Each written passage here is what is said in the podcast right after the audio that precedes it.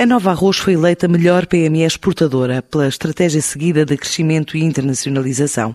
Para Mário Coelho, o CEO da empresa, este é o reconhecimento do trabalho saído de uma mudança realizada na estrutura e a pensar no futuro, apesar dos riscos. O nosso desafio para chegarmos a este nível foi exatamente pegar nas malas e acharmos que conseguíamos vender arroz lá fora, porque o normal, nós também estávamos Estamos numa fase de alguma mudança na, na empresa e que a solução era exatamente inventar. Portanto, o risco era fácil correr o risco porque porque tínhamos de sair do, do, do sítio onde estávamos. Daí que que é este o espírito que, que nos move que, e que, que, faz com que estejamos aqui. Outra premiada, a Rio Pel, venceu na categoria de melhor investimento. A Têxtil de Vila Nova de Famalicão investiu cerca de 35 milhões nos últimos oito anos na digitalização e sustentabilidade para se tornar a fábrica mais moderna na Europa.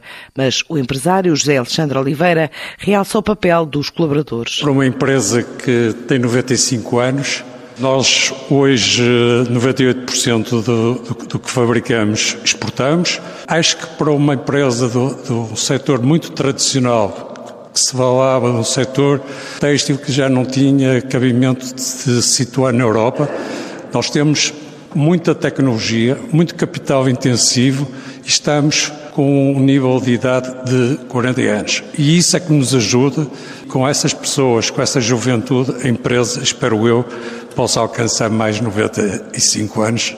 Seria, da minha parte, uma satisfação. Prémios entregues na conferência anual da ICEP, que este ano teve entre os convidados a falar o CEO da Fidzai, uma das startups portuguesas considerada unicórnio, e Nuno Sebastião deixou conselhos a partir de exemplos que a empresa foi conquistando pelo mundo, até para resolver constrangimentos da ausência de legislação fiscal e laboral para negócios da área tecnológica. É muito importante ter capitães da indústria, sejam lá quais forem as áreas, que depois servem de halo effect para as outras que depois vão comprar serviços às, outras, às SMEs.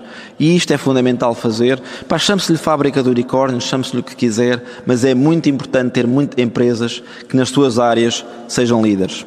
Se fizermos isto, eu às vezes gosto de correr estes riscos, eu posto que em cinco anos conseguimos criar um milhão de empregos altamente qualificados que nos permite ou nos permitirá duplicar o salário médio nacional e chegar a um salário médio igual ao da Alemanha. Isto há qualquer coisa como aumentar e convergir o nosso GDP a 4,4% ao ano.